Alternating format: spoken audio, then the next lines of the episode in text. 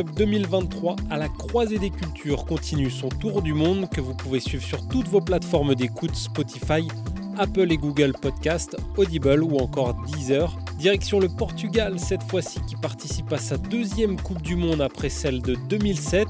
Et pour évoquer cette sélection emmenée par le français Patrice Lagisquet, rencontre avec son pilier Diogo Ferreira, également joueur de Dax en Pro D2. Bon Diogo déjà, essayons de placer le Portugal sur la carte du monde rugbystique. Diogo, c'est la deuxième fois que le Portugal va disputer le mondial.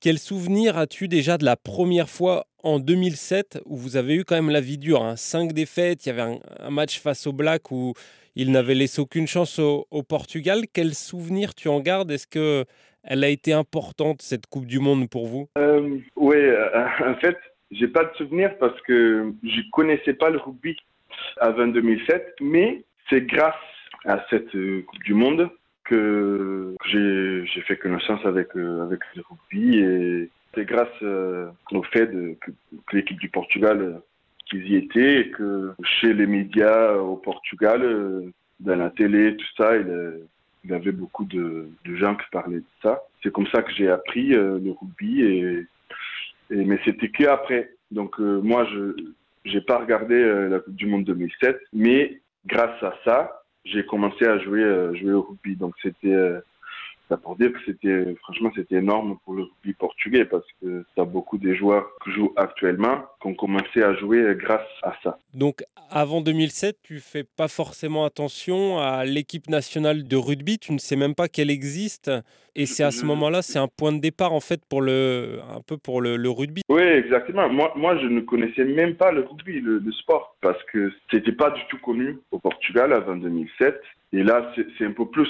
Mais comme tu dis, c'était un nouveau départ. Exactement ça. Parce que c'est pas que je ne connaissais pas l'équipe nationale ou que je suivais pas trop. C'est vraiment que je n'avais aucune idée du sport, du rugby et comment ça se jouait, euh, qu'est-ce que c'était le, rugby. Donc euh, c'était vraiment quelque chose de très important pour le sport euh, du rugby au Portugal le déclenchement en effet d'une belle histoire. La deuxième qualification cette année, c'est difficile en plus pour une équipe de, rugby de championship quand on n'est pas la, Géorgie de se qualifier. Là, il y a la, Roumanie, la Géorgie et le Portugal qui font partie de ce tournoi européen euh, secondaire qui, qui arrive à se qualifier. Oui, exactement, tout à fait. C'est difficile, mais après on a voilà, on, a trois chances, trois opportunités pour pour le faire quand même, vu que la Géorgie se sont qualifiés directement en, finissant premier du championnat, du championship. La Roumanie en deuxième. Et voilà, et après, le troisième, euh, il a le droit de, d'aller disputer euh, la, qualification contre des autres pays. Et, euh, c'est là où, où c'est pas simple parce que vous affrontez, euh, donc vous prenez le dernier ticket hein, lors d'un tournoi qualificatif, c'était votre dernière chance. Il y avait quand même les États-Unis, il y avait le Kenya, il y avait Hong Kong et vous vous qualifiez à la différence de points marqués dans, dans les matchs. Et c'est un passage vraiment par la, par la petite porte là. Il n'y avait plus beaucoup de chance. Non, non, il, exactement. Il, il, avait plus beaucoup de chance. C'est vraiment, c'est juste, il faut aller jusqu'au bout, il faut aller jusqu'à la fin et, et, et disputer cette, euh, ces derniers tickets euh, contre ces trois autres pays qui sont là aussi pour, pour tout donner et passer la dernière chance pour, pour tout le monde. Ça se joue euh, jusqu'au bout, comme on l'a vu contre, contre les États-Unis. voilà, on, on, on a, on s'est qualifié au dernier moment. Après la sirène. Oui, exactement. C'était, c'était vraiment action de, de match pour faire match nul. Et vu qu'on avait plus de points que plus de points marqués que les États-Unis, on savait que si on, si on faisait match nul, on allait se qualifier grâce à, à la pénalité de Samuel Marquez. Il a eu le, de sang-froid, de, d'être tranquille et de l'apprendre et de dire ok c'est bon, on va y arriver et, voilà. Donc vous, quand vous le voyez prendre le ballon, vous voyez que vous allez au mondial. Vous dites il a l'air tellement, euh, tellement serein que, que c'est bon. Oui, oui, on, voilà, on, connaît tous euh, Sam très bien. Et il a, il a un caractère fort, il a de la confiance, confiance qu'il apporte avec cette sérénité. Et il a toujours un doute. on ne sait jamais, on ne sait jamais. Mais voilà, la confiance qu'il apporte, on, on avait aussi en lui, sur lui, et, c'était juste euh, attendre, attendre, et il a réussi, et c'était un rêve. Donc le Portugal, dernier qualifié hein, pour le Mondial 2023, c'était le tout dernier ticket en novembre dernier, c'est moins d'un an avant la finale elle-même euh, au mois d'octobre. Et médiatiquement, alors comment ça, ça a été ressenti euh, dans, dans, les médias portugais? Comment vous le vivez qu'on n'ait pas forcément fait la une autour de cette qualif le, lendemain? Oui, c'était euh, encore une fois, tu, vois, quand, comme en 2007, quand une sélection nationale, on, arrive à à aller dans une compétition comme ça. Les médias, ils, nous suivent. Donc euh, voilà, le, le, lendemain, quand les garçons ils sont arrivés au Portugal, il avait tous les médias à l'aéroport. C'était, euh, ça se parlait un peu, un peu de ça partout. Et les gens que connaissaient pas le rugby, le dimanche après, euh, après ce match-là contre les États-Unis, le lundi, la semaine d'après, ils ont, ils ont appris un peu sur le rugby parce que c'était un peu partout. C'est bien de, trouver aussi euh, ces soutiens. Euh, vous, sentez que ça grossit, il y, a, il y, a, plus de médias qui vous suivent Oui, oui, bien sûr. Et est-ce que dans ce cas, euh, Diogo, tu me disais tout à l'heure qu'à 11 ans, tu as découvert le rugby avec la première qualification du, du, Portugal en Coupe du Monde. Est-ce que là, tu t'es dit, bah, il y a un petit Diogo quelque part au Portugal qui va découvrir mon sport grâce à nos exploits, grâce à notre qualification. Tu as peut-être lancé des, des, nouvelles vocations, là, peut-être un futur champion qui s'est découvert grâce à, grâce à la pénalité de, de, Sam Marquez. Oui, c'est euh, difficile de projeter comme ça, mais, euh, mais je suis sûr que, que ça, va, ça va affecter les, les jeunes hommes et les jeunes filles que, que veulent jouer au rugby et qui vont commencer à avoir ces rêves-là mais c'est, j'ai déjà pensé à ça, mais c'est vraiment difficile de, de se dire, ok, euh, on, on, a cette influence chez les jeunes hommes et les jeunes garçons et les, jeunes filles. C'est quelque chose de, d'important, je trouve, donc c'est difficile de se projeter comme ça. Mais voilà, mais il faut être réaliste et c'est un fait, c'est vrai. C'est vrai qu'on on a aussi cette influence. Et j'espère, j'espère, parce que c'est quelque chose de bien pour le sport, spécialement pour, pour le pays. Voilà. Le Portugal qualifié pour le mondial de rugby 2023 dans la poule C avec le Pays de Galles, l'Australie, les Fidji et la Géorgie que vous connaissez bien. L'histoire avec la France est importante aussi hein, pour le, Portugal. Il y a de nombreux immigrés qui sont arrivés en, France dans les années 60-70 pour euh, fuir la, la, dictature au pays jusqu'à la révolution des œillets en 74. Un million et demi euh, de personnes aujourd'hui d'origine portugaise qui vivent en France selon les dernières études. C'est un vrai événement en plus pour le pays que cette compétition se joue en France, ça, ça doit lui donner une saveur particulière. Tout à fait. Franchement, pour, pour les Portugais euh, qui sont ici en France, comme moi, beaucoup de fois, je me sens, je me sens vraiment chez moi. J'entends du portugais quand, une fois quand je sors, quand je suis dans la rue, et, et c'est aussi, euh, c'est un peu chez nous parce qu'il y a, il y a tellement de, Portugais ici en France, un peu partout. Des gens ont des origines portugaises. Ils parlent pas forcément portugais, mais ses grands-parents, ils étaient, ils étaient portugais, ils sont venus ici, comme tu viens, viens de le dire. Donc, je, pense que, franchement, on va avoir pas mal de soutien, n'importe où, où on joue euh, pendant la Coupe du Monde, parce que voilà, il y a, il y a beaucoup de Portugais ici en France qui sont, sont des Français. Voilà, c'est c'est un peu, euh, c'est comme je dis, c'est un peu chez nous et, c'est des Français que, que, veulent nous accueillir et, nous donner leur, soutien. Vous allez les retrouver en tribune en plus pour un, pour le mondial. Vous espérez en tout cas les retrouver dans, dans les tribunes des, des, différents stades. Oui, oui, tout à fait, tout à fait. Je pense que, que les gens ils vont s'animer à, aller voir euh, nos matchs. Les, les Français d'origine portugaise, mais et même des Français que ils n'ont pas d'origine portugaise, mais euh, il se dit, euh, ok, j'ai une affinité avec le Portugal parce que j'ai un copain ou j'ai grandi avec euh, quelqu'un qui est portugais euh, à l'école ou, j'ai un, un, familier qui, est, portugais. Donc, même, même les Français, au moins en tout cas, je, trouve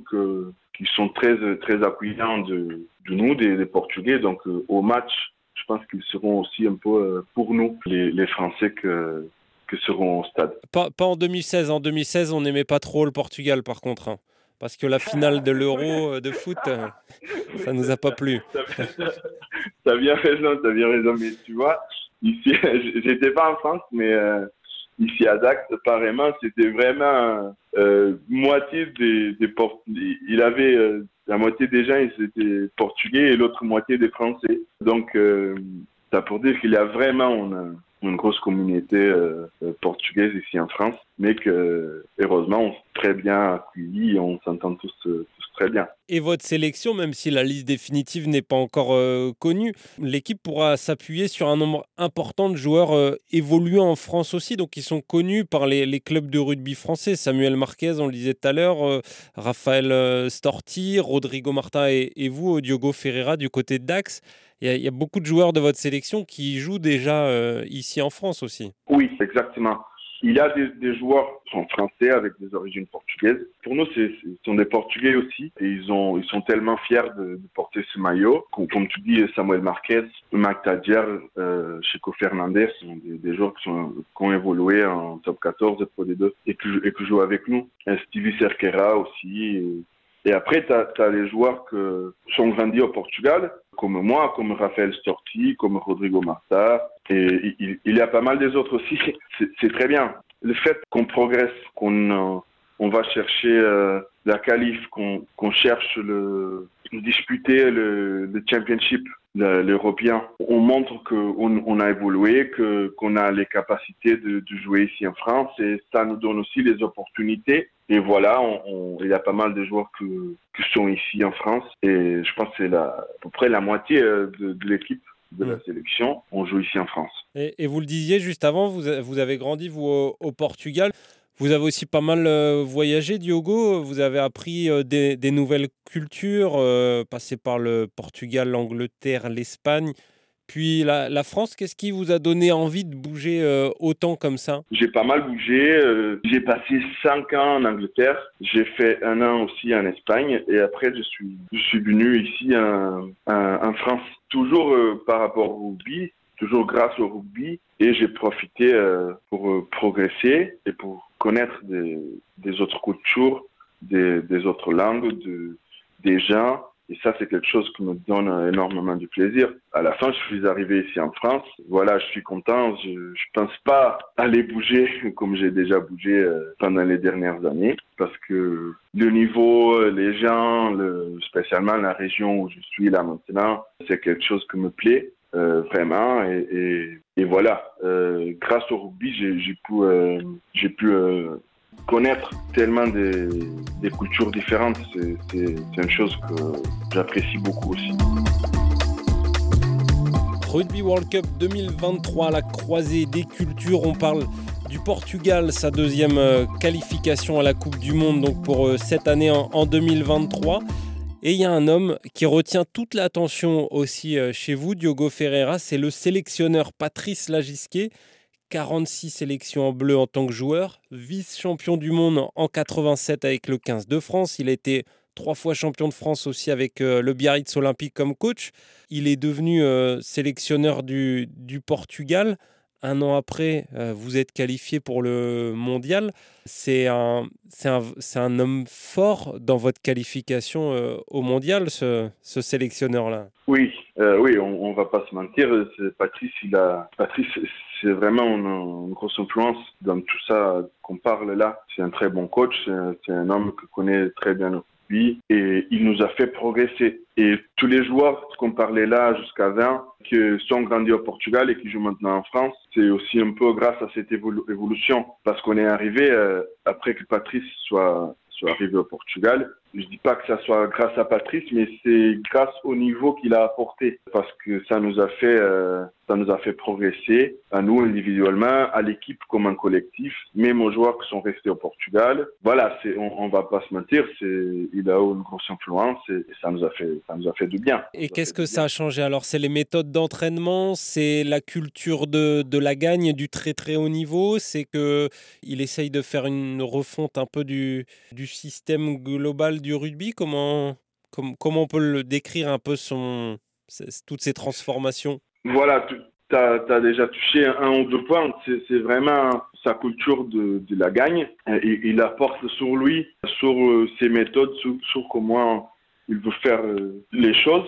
Ses méthodes d'entraînement, c'est quelqu'un de très particulier. Même quand tu parles ici en France avec les joueurs qui ont joué pour lui, à Biarritz par exemple, je discute avec, avec quelques joueurs ils me disent très bien, ils, se disent ok, il a vraiment ses, méthodes ils sont forts, sa, sa, manière de faire les choses, c'est quelqu'un, c'est très intense. Il faut, il faut que tu sois comme joueur, que tu sois vraiment disponible parce que c'est pas, c'est pas, c'est pas simple. Des fois, c'est, voilà, c'est intense, c'est dur, mais on sait que après, on va bénéficier de tout ça, de tout ce travail et de toutes les choses qu'il apporte. Et euh, je pense que c'est plutôt ça, c'est les méthodes d'entraînement, sa vision de comment une sélection doit fonctionner et, et sa culture. Et il, est, il a fait aussi euh, revenir Samuel Marquez en, sélection. On en parlait tout à l'heure de votre, euh, de votre buteur.